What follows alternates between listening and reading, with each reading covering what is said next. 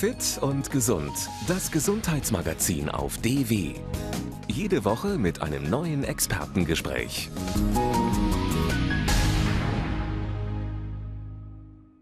Und ich bin jetzt zu Besuch in der Berliner Charité bei Herrn Professor Felsenberg. Er ist Leiter der Hochschulambulanz für Orthopädie, Osteologie und Muskel. Danke, dass ich heute bei Ihnen sein darf. Und Sie behandeln Osteoporose unter anderem mit einer Infusion? Richtig. Die Infusion verwenden wir immer dann, wenn möglicherweise Beschwerden im Magen-Darm-Trakt vorliegen oder wenn die Patienten halt äh, diesen etwas umständlichen Vorgang des Einnehmens äh, nicht wünschen oder auch bei dem oralen Beschwerden bekommen äh, Übelkeit, Erbrechen und so weiter. Und dann verwenden wir vorwiegend diese Infusion. Über die einzelnen Behandlungsmethoden werden wir gleich noch später etwas sprechen. Zunächst würde mich aber mal interessieren, wie diagnostizieren Sie eigentlich, dass eine Osteoporose vorliegt? Ja, es gibt eigentlich nur ein Verfahren, wo man sagen kann, das ist jetzt Osteoporose. Man muss die ganzen Risikofaktoren zusammenzählen, die zu einer Osteoporose führen können.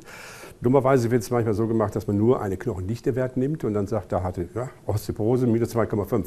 Das ist sicher falsch. Also man muss die ganzen Risikofaktoren zusammenzählen, die der Patient hat.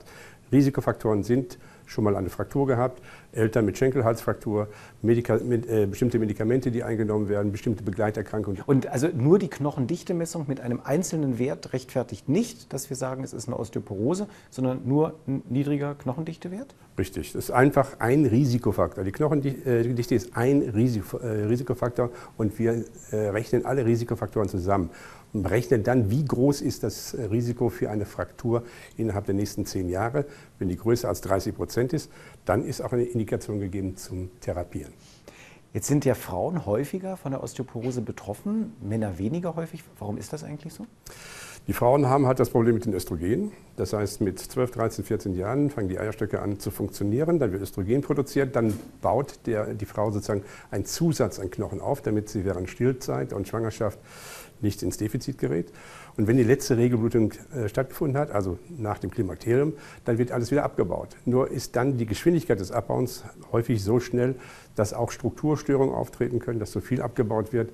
Und die Frau hat grundsätzlich immer etwas weniger Muskelkraft. Das heißt, der Stimulus über die Muskelkraft ist bei der Frau auch geringer. Also wir brauchen einen gesunden Muskel, der am Knochen zieht, damit der Knochen hart wird der zieht nicht am Knochen, sondern der drückt den Knochen zusammen. Das heißt, der hängt zwar am Knochen dran, aber das, was äh, erzeugt wird, ist ein Druck, der den Knochen sozusagen verformt. Und dieser Druck ist die entscheidende Größe, wie stark der Knochen stimuliert wird zum Aufbau. Aber auch Männer können trotz starker Muskelkraft Osteoporose bekommen. Ein Viertel der Osteoporose-Patienten sind äh, Männer.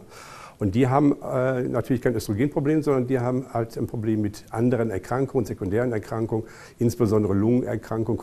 Das Rauchen ist eine, spielt eine große Rolle.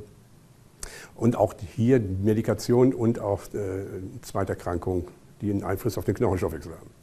Und dazu haben wir eine Zuschauerfrage bekommen aus Australien. Imogen Prikey möchte wissen, ob es eigentlich Medikamente gibt, die den Knochen quasi wieder fest und stark machen. Können Sie sagen, ja, gibt es in dieser Infusionsflasche, aber es gibt auch Pillen.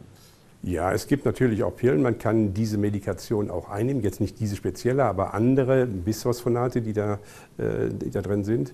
Die können den Abbau hemmen. Und in dieser Phase, wo der Abbau gehemmt wird, wird der Knochen stärker äh, mit äh, Calcium beladen, Calciumphosphat beladen. Und dadurch wird der Knochen fester. Es ist aber nur ein, eine Hemmung des Abbaus. Es gibt aber, um auf die Frage der äh, Patientin einzugehen, ja, es gibt auch Medikationen, die den Knochen aufbauen. Die muss man aber sozusagen wie eine Insulinspritze jeden Tag spritzen und das über zwei Jahre. Aber dann hat man richtig einen strammen Knochen. Clara Diaz-Alves möchte gerne wissen, ob Sport mit Osteoporose eigentlich gefährlich sein kann. Natürlich kann jeder Osteoporotiker auch Sport machen. Es ist sogar gewünscht, dass sie Sport machen. Nur jetzt einfach in ein Fitnessstudio zu gehen und sich dann mit Handeln zu beschäftigen, das würde ich nicht raten. Denn Immerhin ist ein Osteoporose-Patient ein Kranker. Das heißt, er ist nicht ganz so stabil wie die anderen und es muss dann unter einer ärztlichen, medizinischen Beaufsichtigung durchgeführt werden. Aber grundsätzlich ist das sogar äh, erwünscht, dass die Patienten auch Sport machen. Und so eine medizinische Kontrolle machen Sie hier. Sie haben ein System entwickelt, das sogenannte Galileo-System, eigentlich für die Raumfahrt entwickelt, aber Sie benutzen das jetzt hier für Osteoporose-Patienten. Sagen wir so, es war schon für den Patienten auf der Erde entwickelt, wurde aber dann auch für die Raumfahrt verwendet. Und äh, dieses Gerät ist halt ein, wie eine Wippe, die sozusagen die Muskulatur wieder koordiniert und dabei auch ein Widerstandstraining zulässt, damit man also verbesserte Koordination und höhere Muskelkraft und Leistung erzeugen kann. Aber warum kann ich nicht einfach nur in ein Fitnessstudio gehen und so Gewichte schwingen? Diese Geräte haben äh, die, die Zielsetzung, die Muskulatur wieder zu koordinieren. Und über diese Koordinationssituation äh, schafft man auch ein Widerstandstraining. Man kann Muskelkraft und Muskelleistung damit stärken. Es kommt nicht auf das Vibrieren an, sondern auf die seitalternierende, seitindifferente Bewegung des Körpers. Das heißt, wir simulieren das Gehen damit. Also könnte ich eigentlich auch richtig lange spazieren gehen und habe den gleichen Effekt? Nee, eigentlich nicht. Zum Beispiel, äh, wenn ich hier äh, vier Minuten auf dem Gerät stehe, bei einer Frequenz von 25 Hertz, dann habe ich so viele Muskelaktionen wie bei einem 10.000 Meter Lauf. Oh ja, das muss man erstmal in der Zeit hinkriegen. Ja, das schafft keiner. Schafft keiner, ja. Ähm, Ernährung, Vitamin D. In aller Munde, sprichwörtlich in aller Munde. Viele Ärzte schreiben heute Vitamin D-Tabletten auf. Wie wichtig ist Vitamin D bei Osteoporose? Vitamin D ist unbedingt notwendig. Ja, normalerweise haben wir genügend Vitamin D über die Sonnenstrahlung, ja, über die Produktion in der Haut.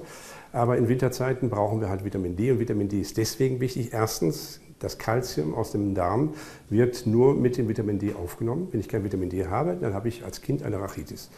So, und das zweite ist, die Vitamin D-Rezeptoren, also Andockstellen für das Vitamin D, finden wir auch in der Muskulatur. Wenn ich zu wenig Vitamin D habe, habe ich einen schwachen Muskel. Der ganze menschliche Körper sitzt eigentlich voller Vitamin D-Rezeptoren. Vitamin D ist wirklich essentiell. Unser Zuschauer Bulus Mumim Basara aus Südafrika hat gelesen, dass nicht nur Vitamin D wichtig ist, sondern auch Vitamin K. Welche Rolle spielt das denn? Vitamin K ist grundsätzlich wichtig für den äh, Knochenstoffwechsel, aber wir haben gar keine äh, defizitären, also keinen Mangel an Vitamin K2. Der Darm produziert ausreichend. Welche Rolle spielt denn generell Ernährung in der Vorbeugung vor Osteoporose? Ernährung spielt eine ganz große Rolle, insbesondere wenn man darauf äh, abhebt, dass Kalzium aufgenommen werden muss. Und die Diskussion über Kalzium aus Milch und so weiter, das ist, die ist endlos, ist auch nicht endgültig geklärt. Patienten, die Laktoseintoleranz haben, also bestimmte Milchanteile nicht vertragen können. Da geht man einfach dazu über, dass man viel grüne Gemüse isst, dass man Pilze und sonstiges isst, aber man hat auch Mineralwässer mit einem hohen Kalziumanteil, also zwischen 300 und 500 Milligramm pro Liter. Damit schafft man sozusagen fast die gesamte Kalziumdeckung.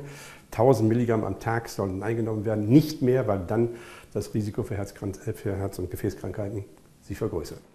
Zum Thema Ernährung und Osteoporose haben wir sehr viele Zuschauerfragen bekommen. Zum Beispiel von Eul Fuhrberg, Svensson ringt aus Island und er möchte gerne wissen, er trinkt fünf große Tassen Kaffee pro Tag. Und jetzt möchte er wissen, ob davon seine Knochen vielleicht Schaden nehmen können. Also er kann die ruhig weiter trinken. Es gibt keine sicheren Beweise dafür, dass Kaffee schädlich ist. Äh, fünf Tassen ist schon eine Menge Zeug. Wenn er das von Herz-Kreislauf äh, verträgt und seine Lebensqualität damit verbessert, soll er die trinken. Artemisia Karadinas aus Griechenland möchte gerne wissen, ob Schafs- und Ziegenkäse genauso viel Kalzium enthält wie Käse aus Kuhmilch. Ja, im Prinzip schon. Vielleicht etwas weniger, aber als Kalziumquelle kann man das durchaus verwenden. Herr Dr. Felsenberg, vielen Dank, dass ich heute bei Ihnen sein durfte.